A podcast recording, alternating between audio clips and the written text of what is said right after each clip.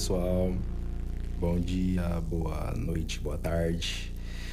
Essa é a primeira de uma série de orientações artísticas que eu vou conduzir, que tem como propósito básico estimular, acompanhar e propor atividades artísticas, além de criar um, espaços de interação em comunidade. Eu me chamo Arthur Nesrala, sou músico, pianista, educador musical, e neste ano eu estou fazendo parte do, do projeto vocacional 2020 como artista orientador de música e estou atuando aqui na região Sul 3.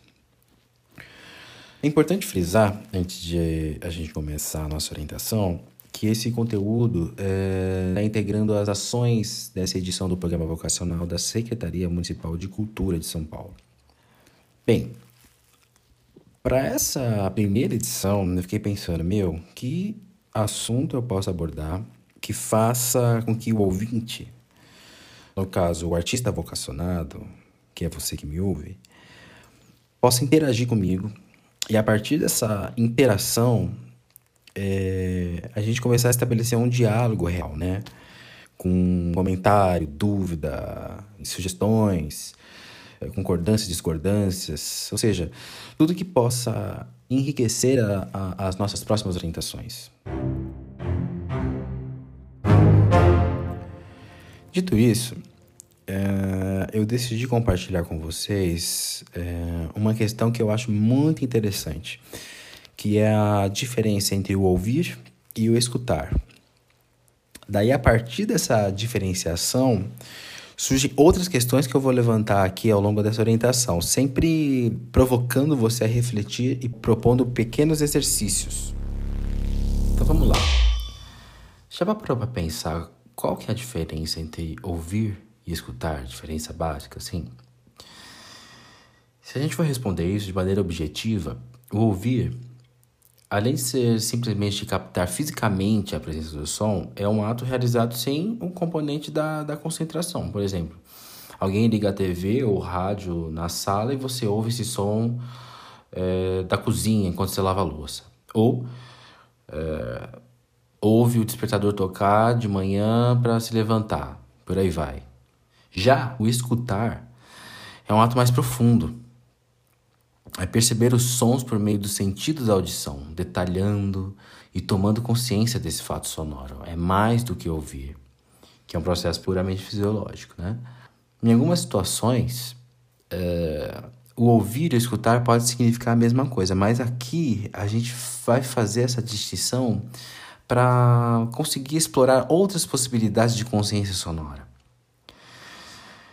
Eu super acredito que, como artistas músicos, é interessante a gente desenvolver a habilidade da escuta musical, sabe? É como se fosse um constante aprender ou reaprender da escuta com concentração. E isso faz parte do processo de formação, né? Não só para o músico, mas sim é, para nós como seres humanos mesmo, sensíveis, é, reflexivos a, a gente acaba esquecendo muitas vezes, mas todas as pessoas são capazes de perceber, sentir, relacionar, se comunicar, né? A partir disso, vem a questão: onde geralmente as pessoas ouvem ou escutam música? Aí tem várias situações, né? E cada situação propicia mais um ouvir ou mais um escutar. A gente tem, por exemplo, a situação do ao vivo, com shows, concertos de música. Você vai ao lugar e se propõe a apreciar o que está acontecendo ali. É, tem o rádio, que é um meio super versátil, acessível, né? Você tem a possibilidade de contato com produções do mundo inteiro, desde rádio de Londres a rádios comunitárias, como por exemplo uma rádio que tem no Campo Limpo que eu gosto muito, chama Rádio Mistura, que tem na programação música, podcast, poesia, que é uma iniciativa e uma, uma iniciativa e exemplo muito massa de rádio comunitária. Vou até deixar o link deles na descrição para vocês. Outra coisa muito interessante da rádio, isso eu acho o máximo, que é a imprevisibilidade da escuta. Você não está eh, muito no controle do que você vai escutar, né? E isso pode te levar a outros lugares, conhecer outras músicas e, artista, e artistas, né? particularmente, isso é o que eu mais é, gosto na rádio, a imprevisibilidade. Outras situações é escutar via programação de TV, por exemplo, é, como novelas, séries, é, até jornais.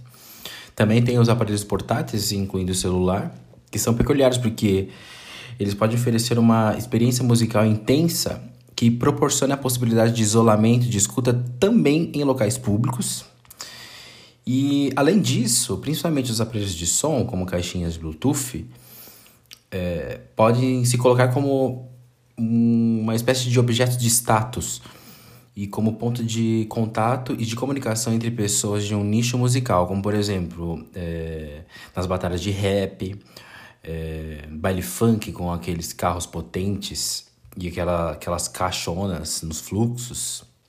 Uh, ou seja, nesses incríveis nichos musicais e em vários outros, geralmente, surge uma rede de, de sociabilidade, ou seja, a galera que tem interesse em comum começa a se juntar, entrar em contato e realizar troca de experiências. Isso é incrível, muito massa. Depois temos o computador com a internet, que conversa diretamente com o celular, que acabei de citar. E nessa situação a gente tem à disposição grandes redes de depósitos de produção sonora, através das, da, das mais variadas plataformas, desde o Facebook, Instagram, até streamings digitais como, como Spotify, Deezer, SoundCloud, Mixcloud. E essas, essas plataformas é muito legal porque elas oferecem acesso simultâneo a milhões de músicas, né?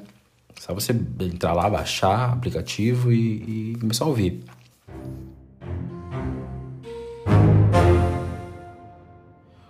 Você pode perceber, as músicas, os sons estão disponíveis em todos os lugares praticamente, nas mais diversas formas, né? Agora eu te pergunto, pergunta real mesmo, eu quero saber a sua resposta, não só dessa, mas das outras perguntas que virão. Como você, músico ou não, ouve música? Aliás, você ouve ou escuta música? Por que, que eu estou perguntando isso? Porque a maneira como você recebe, ouve, escuta essa música impacta diretamente na sua forma de assimilação do conteúdo sonoro. E, consequentemente, esse impacto pode abrir mais ou menos as suas possibilidades de decisão diante do seu fazer musical. Continuo com mais algumas perguntas simples para você começar a reflexão que eu estou propondo. Você escuta música? Onde? Quando? Com que frequência? Se você quer aprender uma música nova, onde você procura essa música? O que sua família gosta de ouvir? Seus amigos? Que tipo de música você ouve? Qual é o meio que você usa para ouvir música? E aí? Parece óbvio demais, né? Mas se auto-questionar pode te ajudar e muito a ter informações sobre suas preferências e hábitos musicais. Para a gente aprofundar essa discussão, trago aqui alguns tipos de escutas existentes. A primeira é ligada à dança. É uma escuta eh, na qual o corpo ele é, ele é instigado a dançar. Geralmente são músicas com andamentos mais agitados, bastante rítmicas a música e a dança sempre estiverem entrelaçadas. A gente não pode esquecer que a música é movimento. E a partir disso eu pergunto: você já tentou, por exemplo, fazer gestos corporais ou até mesmo dançar a partir da, da, da escuta de uma música? Tenho certeza que sim, pelo menos dançar, né? Uma música boa que a gente curte, é, nosso corpo começa a mexer, tenho certeza. Ou fazer o inverso. Já tentou fazer é, música a partir de um gesto corporal, isso é bem interessante. O segundo tipo é com função compensatória. Essa categoria se refere a uma a escuta com o propósito de suplantar um outro sentimento, como o da solidão, por exemplo. Você já teve essa experiência de simplesmente ouvir algo para compensar ou, sei lá, esquecer outro sentimento que estava sentindo? Aqui vai um possível exercício para você, artista músico.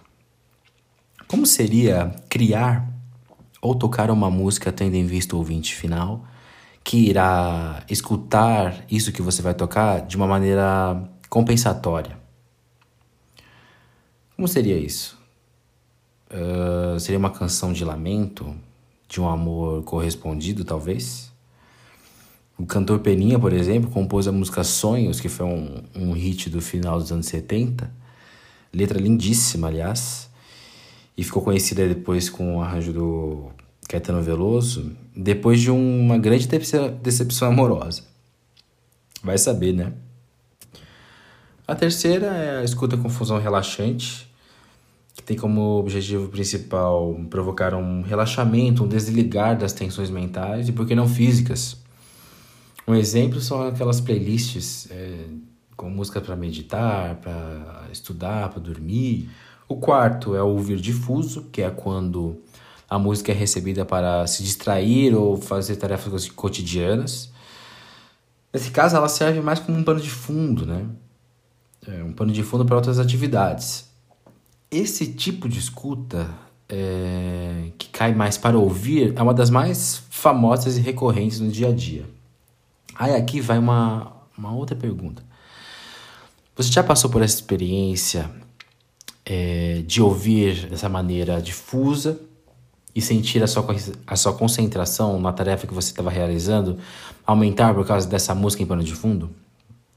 Eu tenho certeza que, quase certeza, é, que a sua resposta seja positiva, não é? Isso já aconteceu comigo várias vezes. Mas aqui vale uma reflexão. Será que esse tipo de escuta, é, de se escutar ouvir em pano de fundo, se feito de forma constante, é saudável para nós músicos que procuramos nos, nos aprofundar e aumentar nossa capacidade de concentração aos sons que nos rodeiam? Será que é, essa prática é saudável? O quinto tipo é o dissociativo, que demanda os sentidos do ouvir e ver, que está cada vez mais presente hoje em dia, né? Aqui temos texto, som e imagem juntos. Exemplo: comerciais, filmes, séries, eh, performances, teatro. Mas o que nos interessa aqui, eh, nesse caso, seriam as trilhas sonoras e o chamado sound design, design sonoro. Já ouviu falar nesses termos? Aliás, você já assistiu um filme ou peça de teatro, curtiu muitos sons, a trilha que estava ali, e depois foi pesquisar quem compôs esses materiais para ouvir depois? O sexto e último que apresento é o ouvir analítico, que é propriamente a escuta que decorre de uma experiência mais atenta da audição musical, levando em conta vários fatores que compõem essa escuta. Ou seja, demanda concentração. Por isso que é interessante quando a gente vai ouvir alguma coisa, nós, como artistas músicos, sempre nos questionarmos de várias maneiras, de várias frentes diferentes. Sei lá, se perguntar por que, que eu gosto ou não gosto tanto de X ou Y música ou estilo. Quais os elementos que eu gosto ou não gosto, que compõem a, a minha estética, o meu gosto musical? Como as pessoas ouvem as músicas que eu faço, toco? Como eu, músico, quero que as pessoas me ouçam. Eu quero que o público me ouça ou me escute.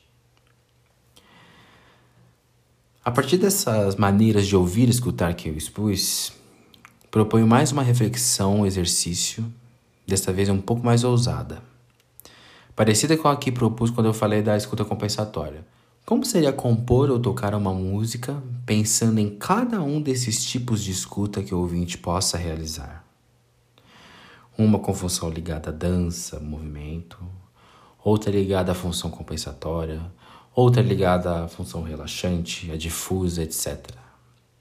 Seria isso possível? Estou brisando demais?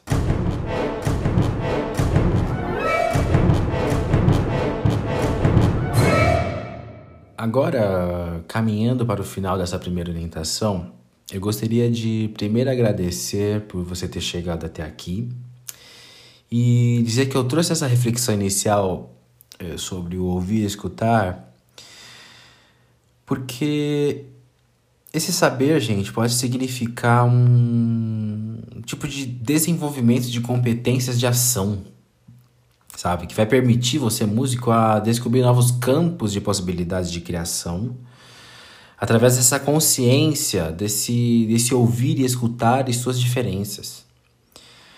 É como se fosse um refinamento, uma soma aos nossos conhecimentos musicais que trará uma série de benefícios ao nosso fazer artístico, sabe?